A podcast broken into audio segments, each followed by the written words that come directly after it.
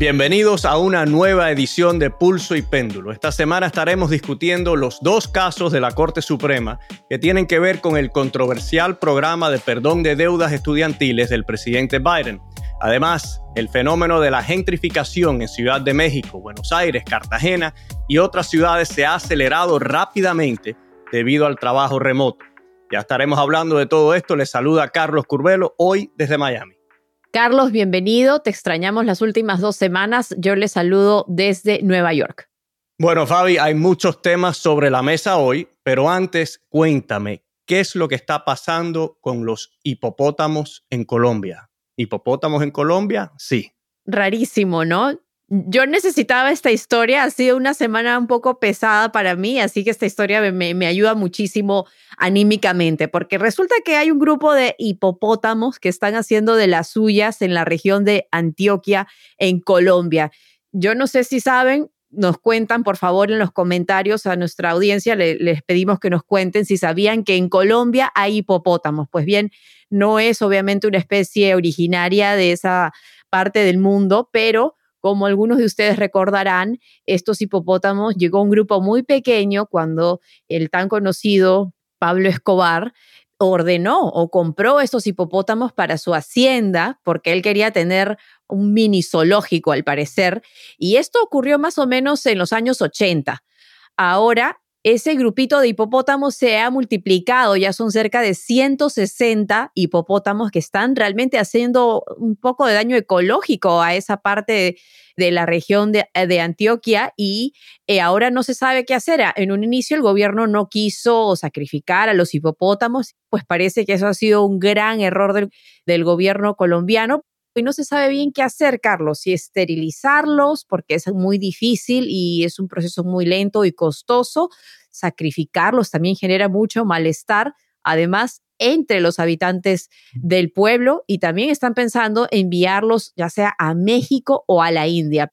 A mí me encanta esta historia porque, claro, estamos hablando de la tierra de Gabriel García Márquez, del realismo mágico, y por eso quiero que escuchen esta opinión de un biólogo de la región. Resulta que con los hipopótamos es un tema complejo porque los hipopótamos pues, una especie muy carismática es una especie que la gente la ve muy llamativa, muy con un aspecto bonachón. Bueno, eso de esterilizar a un hipopótamo me parece algo peligroso y yo no me atrevería a hacerlo, eh, pero quizás sea una de las soluciones. Yo personalmente me siento muy mal porque yo llevo años quejándome de la invasión de iguanas que ha tomado lugar aquí en el sur de la Florida. Confieso que las odio, las mato porque vienen a mi patio, se comen las plantas, se comen las flores, se comen las frutas y obviamente después de comer tienen que, pues, ¿no? Ir al procesar esa comida. Exacto. Así que, pero, pero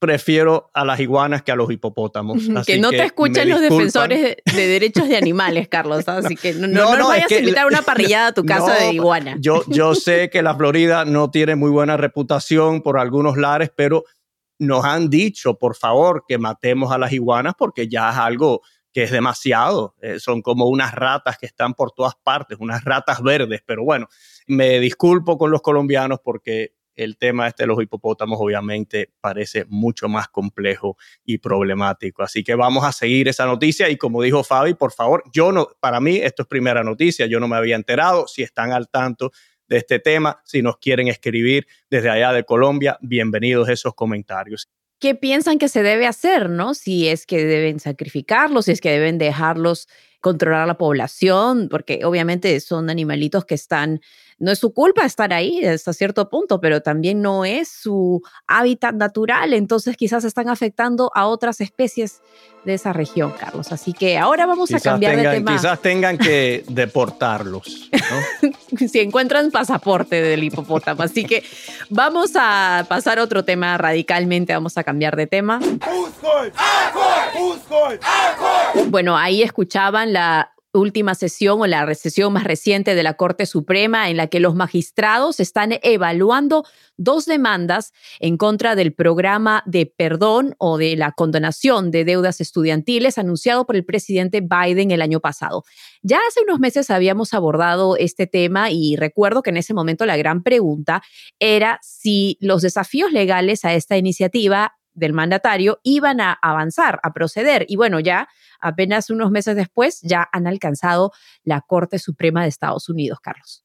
Sí, Fabi, ya estaremos explicando lo que está en juego ante el tribunal en un momento, pero primero recordemos los detalles del programa.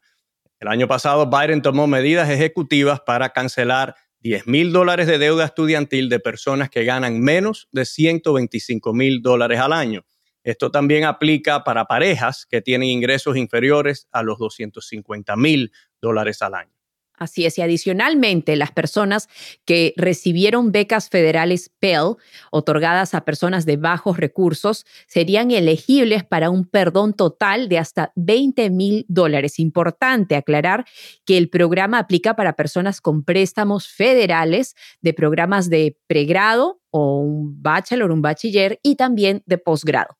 Bueno, Fabi, y uh, precisamente la Corte no está determinando si el programa es bueno o malo, si tiene méritos o no tiene méritos. La pregunta ante la Corte es si el presidente tiene la autoridad para unilateralmente cancelarle a los estadounidenses 400 mil millones de dólares en deuda. Yo tengo una opinión muy particular. Para mí, el Congreso, y quizás yo esté parcializado por mi experiencia, ¿no? Pero para mí el Congreso es eh, la rama principal del gobierno de los Estados Unidos, es eh, la rama que está identificada en el primer artículo de la Constitución. Y a mí me parece un poco absurdo que el Ejecutivo tome esta acción sin consultar al Congreso, sin tener el apoyo, ¿no? el endoso del Congreso. Eso es lo que eh, se está debatiendo en la Corte y pues ya hemos escuchado que algunos de los magistrados eh, se han expresado en cuanto a, toda esta situación. Interesantemente, y vamos a, conversar un poquito sobre esto ahora, el magistrado principal de la Corte Suprema, John Roberts, que ha sido una especie de, voto indeciso, ¿no? De bisagra en la Corte, a veces le ha dado la victoria a los jueces más eh, de izquierda, otras veces a los conservadores, a pesar de que él es un juez de centro derecha, pues él se ha manifestado con mucho escepticismo en cuanto a este programa del Ejecutivo. I think most casual observers would say if you're going to give up that much amount of money, if you're going to affect the obligations of that many Americans on a subject that's of great controversy, they would think that's something for Congress to act on. And if they haven't acted on it, then maybe that's a good lesson to say for the president or, or the administrative bureaucracy that maybe that's not something they should undertake on their own. Ahí escuchamos al magistrado John Roberts haciéndose la pregunta, ¿no? Si el gobierno federal, sin el apoyo del Congreso, sin un acto del Congreso, puede cancelar 400 mil millones de dólares, porque en realidad, Fabi, esta es una medida legislativa, esta es una como que una política que el presidente está promulgando unilateralmente y en Estados Unidos la constitución no permite ese tipo de acción ejecutiva. El presidente sí tiene algunos poderes, pero para crear nuevas leyes, para crear nuevas políticas, casi siempre el Congreso es el que tiene que iniciar ese proceso y tiene que actuar. Obviamente eso requiere que la Cámara y el Senado aprueben el mismo proyecto de ley. En este caso no ha sucedido y pues eso se va a ventilar en la Corte Suprema. Y bueno, esto es lo más reciente en esta disputa en la Corte Suprema para aprobar o no las condonaciones de deudas estudiantiles. Son dos demandas que están en discusión en este momento. La primera es Nebraska versus Biden. Es una demanda que se representa a los estados liderados por líderes republicanos quienes entablaron esta demanda contra la administración Biden porque dicen que la condonación de la deuda haría que muchas personas que pues pidan este perdón de una deuda incurran en pagos de impuestos. Y también estamos viendo que hay otra demanda que es denominada Departamento de Educación versus Brown que están las dos lidiando con esta, como tú dices, ¿no? Esta condonación de la deuda. Lo que es el argumento del gobierno es que ellos han citado la ley aprobada en el 2003, la ley conocida como la ley de los héroes, que autoriza al secretario de Educación a, digamos, eh, modificar las disposiciones de los programas de ayuda estudiantil según lo que se considere necesario en relación a una emergencia nacional. Entonces, esto es para que los prestatarios, eh, es decir, en este caso los estudiantes, no se vean, digamos, en una situación en que pierdan terreno económicamente ante cualquier tipo de emergencia nacional. Esto es un elemento clave de la justificación de la administración de Biden para el plan de alivio de la deuda. En ese año, en el 2003, este plan de la ley de los héroes se aprobó, obviamente, tras los ataques del 11 de septiembre, para que ya sea personas veteranos de guerra o personas que se vieron afectadas por este ataque terrorista, pues no se vieran aún más afectadas económicamente por cualquier tipo, obviamente, de deuda estudiantil. Ahora, en el año 2020 fue el mismo presidente Trump quien de alguna manera, a través de las ayudas por la pandemia, estableció esta pausa para que los estudiantes no tuvieran que hacer sus pagos mensuales de sus préstamos estudiantiles.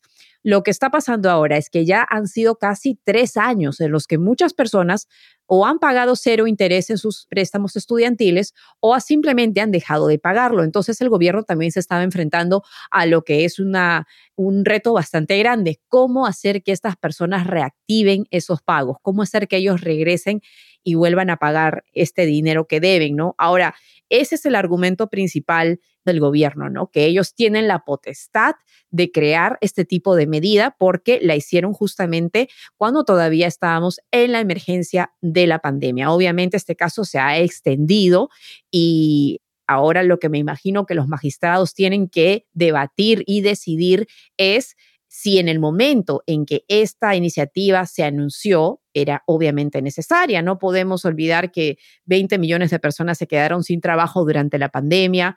No solamente eso, sino que muchas personas perdieron a un familiar. Eso, además del impacto emocional que tiene una familia, también ha tenido un impacto económico en muchas familias que han perdido ya sea un papá, una mamá que proveía financieramente, a un hijo, a una hija. Entonces, importante recordar también quiénes se ven beneficiados o se verían beneficiados en este caso por estas ayudas. Hasta ahora, según información de la Casa Blanca, estamos viendo que 40 millones de personas más o menos calificarían. 25 ya habían solicitado la ayuda cuando esta aplicación o solicitud salió online y estamos viendo que el 66% de las personas, más de la mitad, son personas que ganan o que viven con menos de 30 mil dólares al año. Además de eso, el 28% viven con entre 30 y 60 mil dólares al año de ingresos o de salarios y el 7% gana por ahí 60 mil dólares al año. Es decir, estamos hablando de la población más vulnerable, la clase trabajadora que está ganando realmente salarios bajos para lo que es el costo de vida hoy en día, ¿no? Entonces, eso es más o menos lo que está pasando y ya se estaba analizando que esta corte de mayoría conservadora posiblemente iba a fallar en contra de este programa de la administración Biden, pero hemos visto que en las audiencias más recientes, la Procuradora General de Estados Unidos, quien está defendiendo este caso por el gobierno ante la corte, Elizabeth Prelogar, ha dicho que el presidente estaba claramente dentro de los parámetros de la ley para evitar el estrés a los solicitantes de préstamos durante una emergencia nacional y también argumenta que los demandantes no se han visto afectados directamente, porque los demandantes dicen que, por ejemplo, van a tener que pagar más impuestos si es que piden la ayuda o el alivio, pero lo que el gobierno les está diciendo es no lo tienen que pedir si no quieren y así no tienen que incurrir en ese pago extra de impuestos. Entonces, no hay, digamos, según lo que dice la Procuradora General, un daño directo a los demandantes, algo que, como sabes, Carlos, tiene que ser casi un prerequisito para demostrar una base legal en cualquier tipo de caso, ¿no? Y también la Procuradora General reconoció el significativo costo de la medida y lo políticamente impactante que es, pero asegura que eso aplica a cualquier decisión del gobierno, especialmente en el contexto de programas de beneficios. Bueno, Fabi, un tema es la constitucionalidad de la ley o, no o de la medida, porque no es una ley que tomó el gobierno de Biden. Yo creo que otro tema es la desigualdad que esto pudiera crear no en el país, en la sociedad. Y para conversar un poquito más sobre eso, le queremos dar la bienvenida a nuestro colega y amigo eh, JP Chávez, que por cierto, Fabi, los felicito a los dos porque están haciendo unos programas buenísimos. Yo estaba de viaje la semana pasada, eh, los pude escuchar y disfruté mucho eh, del programa de la semana pasada. Eh, así que gracias a ambos por, por un producto tan, tan bueno, ¿no? Bueno, cuando se van a la Antártica, el programa va a ser muy divertido, déjame decirte. pero sí. Gracias, Carlos. pero nada, queremos hablar con JP porque él es un hispano que se endeudó para estudiar fue a la escuela de odontología. Ese es un tema que lo exploraremos aquí otro día. Necesitamos un programa completo para que él nos explique el camino que ha tomado su vida. Pero mientras tanto, yo creo que la perspectiva es importante porque yo tuve la, suerte de no tener que endeudarme. Eh, me quedé aquí en, en, Miami para la universidad y, y no tuve que sacar préstamos, pero esa no es la realidad para la gran mayoría de las personas, especialmente las personas que vienen de, familias de clase trabajadora, clase media. Así que eh, queremos nada, introducir esa perspectiva de alguien que se endeudó, pagó su deuda y ahora ve que el gobierno le provee este alivio casi arbitrariamente, ¿no? Sin ningún tipo de, consenso nacional a un grupo de ciudadanos, ¿no? Así que JP, cuéntanos, ¿no? Sobre este tema, sobre tu experiencia como estudiante y cómo tú has procesado todo esto. Fabi Carlos, muchas gracias por la oportunidad de compartir con ustedes mi experiencia. A mí lo que me, lo que me molesta un poco es el trabajo y el sacrificio que yo hice, ¿no? Y, al enterarme que mucha de esta gente no van a tener que pagar su deuda, me hace sentir como que fue en, vano.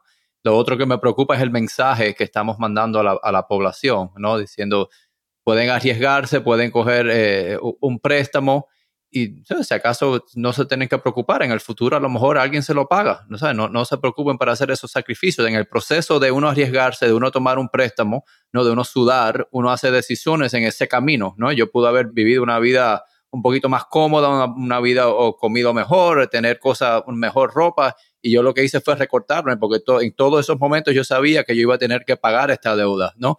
Entonces, yo entiendo las situaciones que están muchas de estas personas, pero en realidad no encuentro que sea la, mejor opción aquí, el mejor mensaje que se le pueda mandar a, la población, especialmente gente que tiene que depender de un, trabajo para poder salir de cualquier eh, dificultad que tengan en, su vida, ¿no? Entonces, quisiera ver como parte de este esfuerzo que recompensen a las personas que hayan pagado sus deudas y no necesariamente una persona como yo, yo gracias a Dios estoy en una situación buena, pero a lo mejor hay gente que no está en una situación buena y trabajaron y hicieron los sacrificios para pagar su deuda, devuelvan unos 10 mil dólares o 20 mil dólares a esas personas, ¿no? No solo se lo den a los que no, a que, que no han podido pagar o han dejado de pagar. Son cosas así que a las personas que hacen el sacrificio los hacen sentir mal, ¿no? Los hace sentir, ¿para qué lo hice, no? Y, y miran al de al lado y dicen, mira, esta persona vivió cómodo, vivió o no, no hizo los sacrificios que tenía que decir. No estoy diciendo que todo el mundo es así, pero los recompensan por no pagar una deuda que decidieron eh, tomar encima. Me parece muy importante tu punto de vista, JP. Creo que muchas personas se sienten como tú, porque es obvio que es una deuda enorme.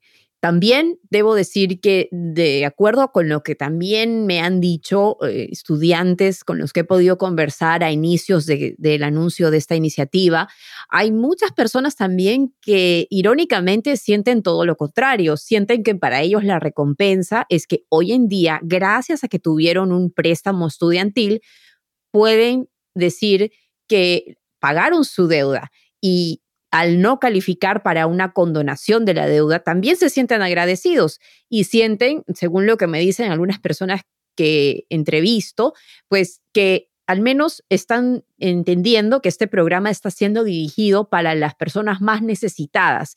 Y si ellos que no califican y que pagaron sus deudas o que las siguen pagando, tienen la posibilidad de hacerlo, no he encontrado en algunas personas también esa parte en la que se quejan, sino que más bien están de alguna manera felices de que pueden ellos pagarlo y también de que se está dando una ayuda a personas que quizás en este momento no. Y yo creo que hay que realmente hacer un poquito de énfasis en eso, porque se puede malentender de que las personas que van a recibir esta condonación de la deuda, pues son personas de dinero o que van a despilfarrar este dinero que ni siquiera se les está dando en este caso. O sea, simplemente se les va a borrar una, un rojo que tienen en su cuenta, ¿no? Entonces, hay personas también, por ejemplo, con las que he conversado, gente joven, gente latina, que me dice, Fabiola, yo no he podido comenzar una familia porque tengo este peso de una deuda estudiantil. Son personas que ganan salarios muy bajitos, que no han podido comprar una casa, que no han podido, digamos, comenzar esa vida adulta debido a esta deuda, ¿no? Entonces, yo he encontrado de las dos partes. También he encontrado gente que, como tú me dices, están enojados porque ellos han hecho grandes esfuerzos para pagar su deuda, ¿no? Entonces, yo creo que hay un poquito de todo y hay personas que definitivamente esta deuda ha sido un obstáculo enorme para ellos poder incluso contribuir más con la economía de este país. Y al ver eso, no necesariamente quiere decir que van a ir y van a comprar un carro mañana, pero sí que les quita un peso de encima para pensar en cómo contribuir a esta sociedad más allá de pagar una deuda, ¿no? Que de hecho creo que eso también es otra queja, que el programa no está solucionando el problema del alto costo de la educación universitaria, que a pesar de que el gobierno está brindando más ayuda, no está atacando por otro lado ese problema de cómo las universidades han disparado sus precios. Ese es un punto muy importante. Yo creo que puede ser un punto de convergencia aquí eh, donde estamos discutiendo diferentes perspectivas. Yo entiendo el punto de vista de JP, me recuerda hace unos meses la compañía Tesla estaba vendiendo autos, creo que por, no sé, 65 mil dólares y luego de un día a otro eh, redujeron el precio a 50 mil dólares o a 55 mil dólares y las personas que compraron la semana anterior dijeron esto es una injusticia, yo he comprado un producto que de repente vale eh, mucho menos y ahora yo estoy como que endeudado. Así que eso, nadie se siente bien cuando le sucede algo así y obviamente esto está ocurriendo a un nivel macro, producto de, de esta iniciativa. Pero yo creo que lo más importante aquí es que los culpables de todo esto son las universidades. Si alguien se está hundiendo bajo la deuda estudiantil es porque el producto que le vendió cualquier universidad no vale eh, lo que esa persona esperaba. Porque si tú vas a la universidad y logras un buen empleo y te están pagando bien, bueno, la deuda sí es inconveniente, pero tú la vas pagando,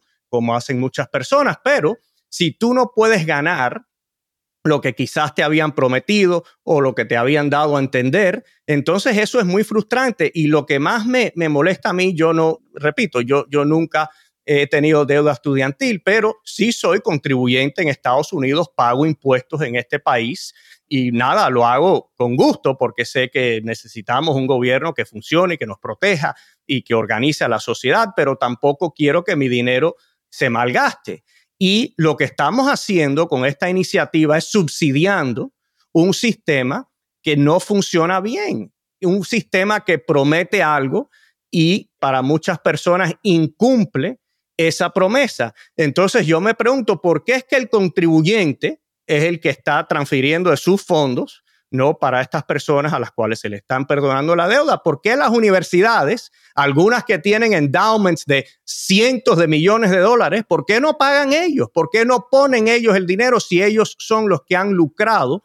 por décadas eh, bajo un sistema que ya no funciona. Así que yo, yo de verdad creo que eso aquí entre nosotros tres que tenemos diferentes perspectivas ante esta situación, yo sí creo que ahí podemos estar de acuerdo y decir aquí lo que hay que reformar el sistema educacional y que estas universidades, el gobierno federal no les esté subsidiando todos sus altos gastos. Mientras tanto, muchas tienen estos fondos de inversiones multimillonarios, y estoy seguro que algunas Ivy Leagues, no lo he estudiado bien, tienen billones de dólares en estos fondos y mientras tanto nosotros, los contribuyentes, subsidiendo todo este sistema. JP, yo no sé qué tú piensas sobre eso, pero yo creo que esa es la solución. Sí, Carlos. Eh, si uno se fija en cualquier otra deuda en este país, si uno se deuda para comprar una casa, con tarjeta de crédito, para un auto o cualquier cosa, el contribuyente es la última persona. Nunca se iría al contribuyente para quitarle la deuda a otra persona, ¿no? Eso es algo que se hace entre el que está endeudado, entre la compañía y si quieren tener algún acuerdo lo pueden hacer, alguna negociación.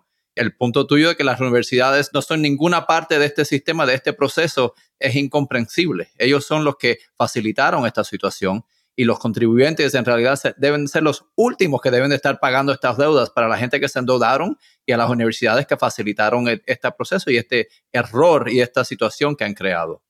Sí, bueno, y el problema es que realmente aquí eh, estamos viendo que ni las universidades quieren pagar por esto, porque ellos argumentan que también el costo de los eh, de la academia en general ha subido. Y también me parece que lo que eh, en lo que se está centrando el gobierno, y para dejarlos con un pensamiento final, es el hecho de esta, de esta brecha ¿no? de inequidad, de que, por ejemplo, las cifras muestran que las personas afroamericanas corren más riesgo de no conseguir un empleo por el racismo sistémico que existe en este país. Además de eso, también, como todos sabemos, tienden a ganar salarios menores y las tasas de encarcelamiento de las personas afroamericanas, de las personas de color, son incluso también mucho más altas, no porque cometan más crímenes, sino que así es como está el sistema, así funciona hoy en día. Entonces, todas estas razones limitan la capacidad de estas personas de acumular, digamos, dinero, fortuna, y justamente son esas personas las que se van a ver beneficiadas o se verían beneficiadas de la condonación de la deuda si es que pues la Corte Suprema no elimina esta iniciativa. Yo creo que eso es algo que también es importante recordar, obviamente el gobierno tiene muchos problemas a la hora de administrar este tipo de programas, pero de acuerdo con lo que dicen, nadie que gane más de 125 mil dólares va a recibir ningún tipo de perdón, sino más bien cualquier persona, no cualquiera, pero los que califiquen, que ganen menos de 75 mil dólares. Y yo creo que todos podemos estar de acuerdo aquí que un salario de 75 mil dólares para una familia es bastante complicado y además de eso pagar una deuda creo que es algo que es importante recordar solamente para no perder perspectiva de eso y también, ¿no? Como resultado de todas estas circunstancias por las que pasan personas afroamericanas, personas latinas, es obvio que el salario mediano de las personas de raza blanca es hasta 10 veces más alto de las personas de color, eso de acuerdo a la Reserva Federal. Entonces, la misma Reserva Federal nos está diciendo que una persona de raza blanca puede ganar entre 100 mil a 200 mil dólares al año, mientras una persona latina o afroamericana va a ganar entre 10 mil y 20 mil. La brecha es enorme. No creo o no sé, y no es mi opinión que esto lo solucionaría, pero son cifras que el gobierno utiliza, digamos, para argumentar por qué están tratando de hacer esto, ¿no? Pero bueno, vamos a ver qué pasa con esto. Bueno, como ven, este tema es muy complejo, tiene muchas vertientes, muchos matices. Y otra, por ejemplo, es el tema de la inflación y cómo esto pudiera contribuir a la inflación, que obviamente sabemos que la inflación a las personas que más daño les hace a eh, son a las personas de, clase trabajadora, a las personas que tienen menos recursos. Pero bueno, pudiéramos estar hablando sobre este tema por varios días, eh, así que eh, vamos a ir pasando la página. Queremos agradecerle a, JP su participación y además agradecerle por ser eh, parte integral de nuestra familia aquí de Pulso y Péndulo. JP, gracias por acompañarnos para esta discusión. JP, si me gano la lotería, te prometo que pago todos estos este, eh, eh, cursos de odontología. Y los míos también. ya, ya, yo los, ya yo los pagué, es muy tarde. bueno, te los reembolso, no sé, voy a comprarme la loto ahí. Promesa aquí, on the record. gracias, Fabi. Gracias, Fabi. Gracias. Muchas gracias a todos. Hasta la próxima. Bueno, Fabi, ahora vamos a pasar a un tema más internacional. En los últimos años, la proliferación del trabajo remoto ha llevado a que muchas personas, sobre todo muchos jóvenes que trabajan para empresas estadounidenses europeas, se vayan a vivir a Ciudad México, Medellín, San Juan y otras ciudades de Latinoamérica.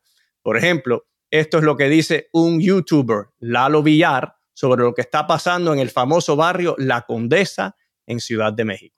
Ya en esta zona casi todos los anuncios están en inglés, muchos solamente en inglés, uno que otro es inglés-español, pero aquí español se está desapareciendo. De hecho, fíjense, ¿eh? una amiga me comentó que ella vio ya publicaciones donde edificios completos no aceptan mexicanos. Claramente dentro del reglamento, el mismo edificio solamente pueden aceptar extranjeros. Inglés en Ciudad de México edificios donde no admiten a personas que no sean americanos. No sé, aquí hubo una discusión sobre ese tema, eh, pero Fabi, eh, claramente es un tema complicado porque la llegada de estos nómadas digitales, como se les conoce a este tipo de empleados, puede ser muy buena para las economías locales, pero lo cierto es que también está desplazando a muchos residentes que ya no pueden pagar los desorbitados costos de vida, especialmente en barrios como Condesa, que está de moda. ¿Qué opinas tú sobre toda esta situación? Carlos, mira, yo creo que como en toda situación hay dos caras en la misma moneda, ¿no? Por un lado, tienes a las personas que viven en estos barrios y que muchas veces, no siempre, pero a veces se ven beneficiados porque como que ven el valor de sus propiedades incrementar y logran vender sus propiedades y se pueden ir a un lugar más cómodo, a un lugar distinto y ganar, ¿no? Digamos. El otro lado de la moneda son las personas que quedan desplazadas, las personas que ya no pueden pagar la renta, ya no pueden pagar el costo de vida en estos vecindarios que de pronto se aburguesan, ¿no? Que es la traducción a la gentrificación, ¿no? Entonces, estamos viendo que está sucediendo algo de los dos, ¿no? Yo creo que también lo que es importante aquí recalcar es qué significa el derecho a la vivienda, ¿no? Y cómo esto afecta a las personas, porque cuando se violan los derechos de vivienda, es decir, de tener un lugar en donde vivir que sea asequible, no solamente se viola ese derecho, sino también contribuye a la erosión de otros derechos, como por ejemplo el cuidado médico. Cuando una persona se tiene que mudar de su vecindario, a veces ya no tiene acceso al hospital o al cuidado médico que ha tenido y muchas veces las personas afectadas son ancianos, que como sabes dependen mucho del cuidado médico, casi semanal tienen que ir al doctor. Además también erosiona el derecho a la educación, porque cuando tienes una familia que constantemente se tiene que mudar, pues los chicos también están siendo afectados porque no pueden ir a la misma escuela que estaban yendo. Entonces, estamos viendo que este fenómeno sucede en varias ciudades en el mundo, ah, justamente tras la pandemia, este, este fenómeno de que uno puede trabajar de casa y ganar salarios de Estados Unidos viviendo en Colombia. ¿No? Entonces uno trae ese poder adquisitivo a un lugar en el que definitivamente pones en desventaja a los residentes locales. Definitivamente creo que esto está afectando, antes era un fenómeno que se veía en las urbes, aquí en Nueva York se veía muchísimo, ahora estamos exportando este fenómeno de la gentrificación. No sé qué es lo que tú piensas, Carlos. Bueno, Fabi, yo no sé si Miami se considera una ciudad latinoamericana, algunos sí la consideran. Creo, creo, creo que aquí se habla más español que inglés, pero esto es algo que hasta cierto punto ha sucedido aquí, ¿no? Y yo creo que en algunos casos es una simple dinámica que nadie puede controlar. Si hay una ciudad, una región que es muy atractiva por algunas razones, por ejemplo, el clima, casi siempre el clima, eh, las personas van buscando el clima moderado o el calor y a Ciertamente aquí en Miami eso ha sucedido. También las políticas tributarias, ¿no? En el estado de la Florida, por ejemplo, no hay un uh, impuesto sobre los ingresos, así que eso también resulta ser atractivo. Y ahí en realidad no hay solución. Si uno tiene una ciudad, una región, eh, un área que es muy atractiva y hay alta demanda, pues las dinámicas, ¿no? Las fuerzas de la, de la demanda y de la oferta se imponen. Sin embargo, yo sí creo que hay algunas ciudades y países que han creado este problema. Y como ya tú sabes, yo soy enemigo de las intervenciones del gobierno que no sean necesarias. Y por ejemplo, en Portugal, un país donde por muchos años querían atraer a los extranjeros y le ofrecían muchos beneficios, eh, no tener que pagar impuestos, tener ciertos beneficios en cuanto a, la compra y venta eh, de bienes raíces. Eh, sabemos que en Puerto Rico también es, un territorio de Estados Unidos donde a través de los años eh, han existido diferentes leyes para que las personas puedan vivir ahí y pagar muy bajos impuestos o no pagar impuestos. Y lo que hacen todas estas políticas es distorsionar lo que son los movimientos orgánicos, ¿no? Las migraciones orgánicas eh, de las personas, que sí, casi siempre hay personas mudándose de un estado para otro por trabajo, porque quizás se hayan jubilado, pero muchas veces estas intervenciones terminan creando serios problemas y entonces requieren nuevas intervenciones. En Portugal tenían todos estos incentivos y ahora, ¿qué es lo que han tenido que hacer? Medidas para controlar el alquiler, que también crea otros problemas, ¿no? Porque distorsiona lo que es el mercado libre, la oferta y la demanda. Ahora quizás los eh, urbanizadores no quieran eh, invertir en Portugal y al haber menos vivienda, eso le, crea presión sobre los precios otra vez. Así que yo creo que y entiendo que muchas veces se crean problemas del gobierno para atraer a las personas, para atraer el capital, pero muchas veces esos mismos programas, iniciativas, terminan creando más problemas. ¿no? Aquí en Estados Unidos hubo una gran crisis, la crisis de la vivienda en el 2008-2009. ¿Por qué? Porque el gobierno federal declaró una década antes, tenemos que hacer todo lo posible para facilitarle a las personas que puedan ser dueños de casas. Entonces, eh, aunque quizás bajo circunstancias normales no hayan calificado, no pudieran calificar para un préstamo, nosotros, el gobierno, vamos a subsidiar ese préstamo y vamos a darle esa oportunidad. ¿Qué pasó? Se creó una gran burbuja y todos terminamos sufriendo eh, producto de esa, esa crisis económica bueno, se le dio rienda suelta a Wall Street que nos vendía hipotecas basura, básicamente, y que no había ningún tipo de regulación. Pero en, en combinación con el gobierno. Claro. Y, y, yo creo que también es algo que no solamente es el fenómeno al que estamos exportando, sino también nuestros problemas. Porque yo creo que eso también radica del hecho de el costo de las viviendas en ciudades como por ejemplo Nueva York, San Francisco, Miami, Austin, en Texas, es tan alto que entonces las personas optan por vivir en otro lugar, pero seguir recibiendo los salarios de esas ciudades, ¿no? Entonces yo creo que eso también podría ser otro ángulo que se podría atacar para no continuar expandiendo este problema a otras comunidades, a otros países, ¿no? Por ejemplo, Nueva York tiene uno de los programas más fuertes en el país de lo que es renta controlada, renta asistida, eh, tipos de vivienda asequible, pero aún así estamos viendo que el costo de la vivienda en la ciudad de Nueva York es uno de los más caros. ¿Qué otras medidas, qué otras soluciones podemos implantar? Yo sé que tú no estás a favor de, los, eh, de las intervenciones del gobierno, pero ¿cómo podemos hacer para que entonces la clase trabajadora pueda quedarse en las ciudades en las que trabaja? Porque aunque los gobiernos quieran traer inversionistas y quieran traer personas pudientes a sus ciudades, la verdad es de que ¿quiénes van a trabajar en esas ciudades si no pueden vivir ahí? Sí, es un problema serio, Fabi. Y mira, algunas de las soluciones son muy complejas y controvertidas, pero yo creo que otras son más sencillas. Por ejemplo, la solución, si hay una crisis de vivienda, si la vivienda está muy cara, la solución es que haya más oferta, que haya más casas, más apartamentos, más lugares donde las personas puedan vivir, ¿no? Así es como se van reduciendo los costos. Así que algo que los gobiernos locales pueden hacer, por ejemplo, es agilizar ¿no? el proceso de sacar un permiso. Muchos desarrolladores se quejan eh, de que a veces tienen que estar un año, año y medio en el proceso burocrático de eh, lograr los permisos para poder fabricar.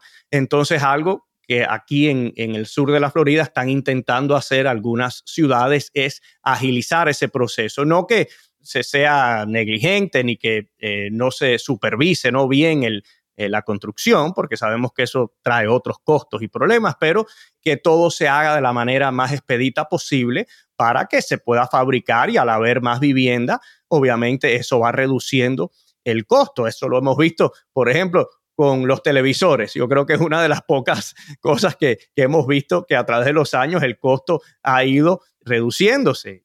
Yo recuerdo cuando yo era niño que uno veía, una de estas pantallas enormes y, costaban, no sé, 7 mil, 8 mil dólares. Hoy uno se puede comprar un televisor enorme de alta calidad por 500 dólares, 600 dólares. Así que la oferta yo creo que es la solución más obvia y si agilizamos el proceso de, para que las personas puedan eh, fabricar e invertir en comunidades, eso ya va proveyendo algún alivio. Ahora, en algunas ciudades como Miami, por ejemplo, sí hacen falta ya intervenciones del gobierno, incentivos para que los urbanizadores fabriquen proyectos que sean para personas de bajos y medianos recursos, porque si no, como tú dices, ¿quién va a trabajar aquí? Un problema, ese es un problema muy grande en los Cayos de la Florida, ¿no? Un área que yo representé es una, una cadena de islas y ah, para que las personas lleguen, por ejemplo, al, último Cayo, a Cayo Hueso, se demoran tres o cuatro horas, pero tampoco pueden vivir ahí porque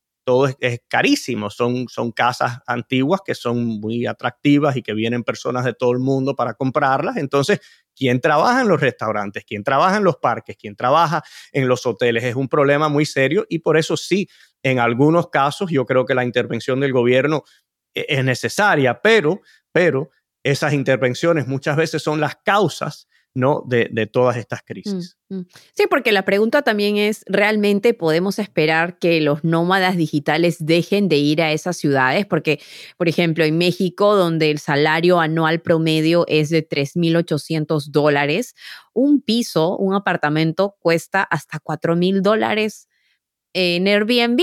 Entonces, a ver, Airbnb debería sufrir algún tipo de restricción en estos lugares o eso también afecta las ganancias de los propietarios de apartamentos privados, ¿no? Entonces es bien complicado todo esto. Yo creo que me pregunto si las nuevas directrices de algunas compañías de exigirle a sus empleados que regresen a las oficinas tendrán algo, algo de efecto en todo esto, no sé.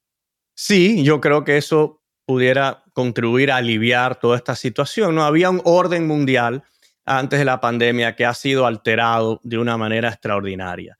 Y eh, a veces eh, no hay soluciones, a veces hay que aceptar que el mundo está cambiando y a través del tiempo todo se va acomodando, ¿no? Si una ciudad es muy cara, y ya eso está sucediendo aquí en Miami, yo conozco a personas que se están mudando para otras ciudades y eh, nada, eso es lamentable que las personas a lo mejor quieran vivir en una comunidad donde nacieron y donde se criaron y que no puedan hacerlo. Eso, es, es difícil aceptarlo, pero eso es lo que sucede. Si un área es demasiado atractiva, como cualquier cosa, yo que soy un artista horrible, no sé pintar ni, ni una casita, si de repente hago una obra maestra y, y la pongo aquí en, en, la página de Pulso y Péndulo y, y, un millón de personas se interesan por ella, bueno, eh, va, va, a valer mucho, ¿no? Y, no hay solución para eso, la solución es que yo la venda y entonces mira, como tú dijiste, le pagamos las deudas, le reembolsamos las deudas a JP, yo los invito a todos a,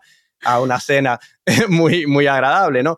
Pero eh, nada, mira, eh, los mercados tarde o temprano se imponen, las personas deciden y cada decisión, cada elección que haga una persona de dónde va a vivir, de qué producto va a comprar, tiene un impacto sobre todos los demás. Y nada, eso es lo que estamos viviendo ahora, producto, ¿no? De este shock a la economía que fue la pandemia eh, del COVID. Sí, y, nada más para darte un comentario final, me parecía tan chocante ese comentario del youtuber que describía este de vecindario en Ciudad de México, de que cómo ha cambiado, cómo ahora los anuncios están en inglés y cómo ya no ves a esos residentes locales, ¿no? Yo creo que al final eso es lo más irónico de todo este movimiento, de este eh, movimiento de personas que muchas veces van a un lugar porque les atrae lo artístico o lo folclórico de ese lugar y esa identidad termina perdiéndose porque llegan personas de otros lugares y las personas que hacían ese lugar lo que era simplemente se ven desplazados. Eso es algo que a mí personalmente me parte el corazón ver, aunque entiendo que algunas personas, incluso los locales, a veces pueden contar con ganancias de este fenómeno, ¿no? Así que bueno, Carlos. Estoy de acuerdo. No, e, es, difícil y eh, hay un dicho en inglés, no sé si se traduce bien, pero el cambio es inevitable.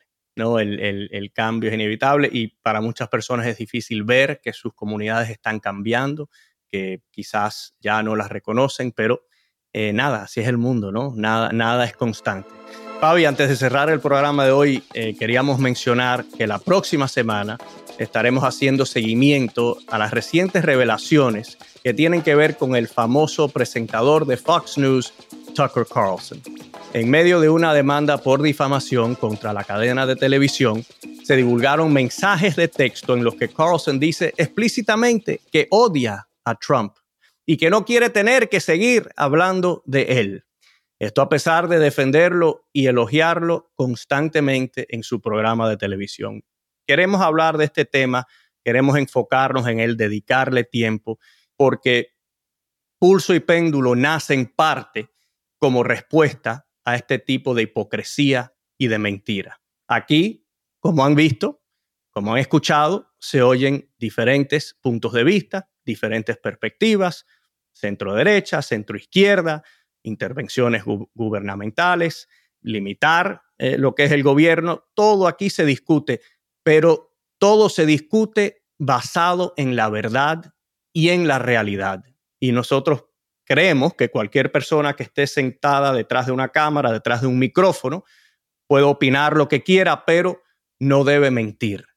Bueno, yo creo, Carlos, que nuestra audiencia tiene muy claro cuál es tu posición, el hecho de que yo trato de traerles datos y información, digamos, fidedigna de lo que es, como bien has dicho, todo basado en la realidad, porque si algo nos va a unir como sociedad es las cosas que tenemos que creer en común, que son ciertas. No podemos cada uno tener una versión de lo que queremos creer. Cada uno tiene derecho a su opinión, pero no a sus hechos.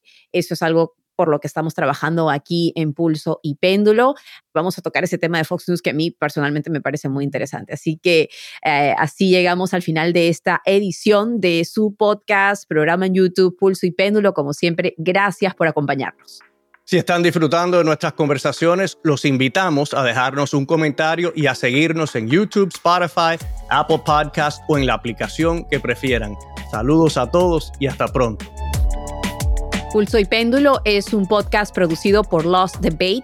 Mónica Espitia es nuestra productora ejecutiva. Lucy Cabrera y Yesenia Moreno son nuestras productoras asociadas y Maxi Frini es nuestro editor y diseñador de sonido.